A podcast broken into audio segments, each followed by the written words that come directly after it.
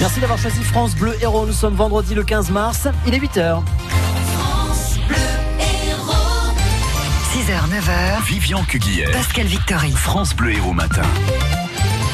Les fusillades contre deux mosquées en Nouvelle-Zélande ont fait 40 morts. Les jeunes appelés à faire la grève pour le futur et un supermarché montpelliérain qui ouvre non-stop. C'est le premier bilan donné par la première ministre néo-zélandaise. 40 morts, de nombreux blessés dans ces attentats contre deux mosquées qui ont été euh, prises pour cible par au moins un tireur. Euh, vendredi, jour de prière, donc ces mosquées étaient bondées. Un tireur qui a été identifié. Il s'agit d'un extrémiste de droite australien. Toutes les informations à retrouver sur francebleu.fr. Retour sur la polémique liée aux accusations de discrimination portées par une jeune musulmane voilée à Montpellier. Qui, dans une vidéo diffusée sur les réseaux sociaux, accuse donc la responsable du magasin Etam de Montpellier, d'un des magasins Etam de Montpellier, d'avoir refusé de prendre sa candidature pour un poste de vendeuse parce qu'elle portait un voile.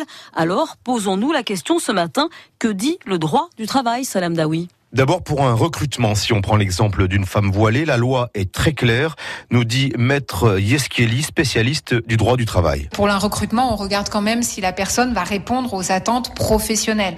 Donc là, quand on prend ce type de critères, ça n'a rien d'un critère objectif professionnel répondant aux besoins de l'entreprise. Voilà pourquoi effectivement c'est de la discrimination pure. Ensuite, si une femme voilée est embauchée, est-ce que son employeur peut lui demander de retirer son voile? Oui, mais seulement dans certains cas, pas pour un motif religieux, mais pour une raison d'hygiène, de santé ou de sécurité. Le voile est interdit, par exemple, si le port d'un casque est obligatoire. Tout cela doit être nécessairement encadré par un règlement intérieur qui prévoit aussi le cas du contact avec la clientèle. Et là, c'est le principe de neutralité qui prime. C'est un peu le curseur entre euh, la liberté d'avoir les opinions et donc l'apparence euh, qu'on souhaite, et puis l'obligation aussi parce qu'on est en contact avec la clientèle, avec des collègues, de ne pas euh, heurter les opinions, les sensibilités euh, des autres. La responsable hein, du magasin Etam de Montpellier, en tout cas, été mise à pied à titre conservatoire par la direction de l'enseigne. La circulation est très perturbée, la route est même carrément coupée, la 612 entre Saint-Pons et Saint-Chinian, en raison d'un accident d'un camion-citerne qui s'est couché au niveau de Ferrières-Poussarou. Il transporte 30 000 litres de gasoil. Il est couché sur le flanc et il y a une fuite. Les pompiers sont sur place. Un homme a tué sa femme avant de tenter de se suicider dans le Biterrois. Ils ont été retrouvés dans leur voiture près des terrains de pétanque à Caux-Sévéran où ils habitent. L'âgé de 60 ans était mort tué par arme à feu, mais lui âgé de 63 ans a pu, être réanimé et transporté dans un état grave. Un jeune couple de 25 et 26 ans n'a pas supporté d'attendre aux, aux urgences de l'hôpital de Montpellier mercredi soir. Ils sont venus parce que elle avait une brûlure à un doigt. Ils ont carrément menacé de mort une médecin et une infirmière des, urgences. Ce sont les agents de sécurité qui sont intervenus et qui ont prévenu la police. Au final, ils auront donc passé la nuit au poste. Les trois auteurs du braquage du bureau de tabac de Valros sont derrière les barreaux.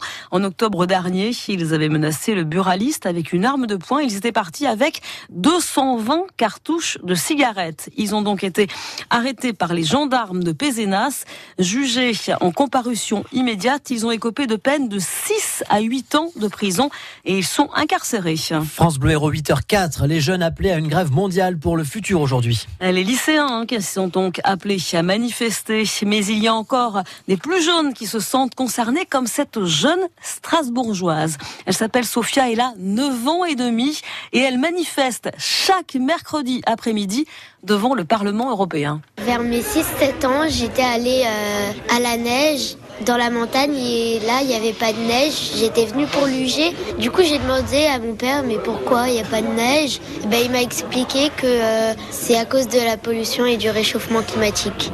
Du coup bah, j'étais triste et euh, je me suis dit qu'il ne faut pas laisser la Terre en réchauffement climatique. En fait j'aimerais dénoncer l'inaction du gouvernement parce qu'ils font rien pour la planète et ils se rendent pas compte que leur planète elle est en train de se réchauffer énormément, donc il euh, faut vraiment qu'ils fassent quelque chose. Il faut une loi sévère, parce que c'est quand même notre planète, faut en prendre soin. Quand on dit que la vérité sort de la bouche des enfants, Sophia, 9 ans et demi. Un rassemblement des jeunes est annoncé ce matin à Montpellier. Depuis le Pérou à Bédarieux, ce sont les élèves du lycée Ferdinand Fabre qui ont prévu une clean walk, c'est-à-dire ramasser les déchets sur le parcours de leur défilé.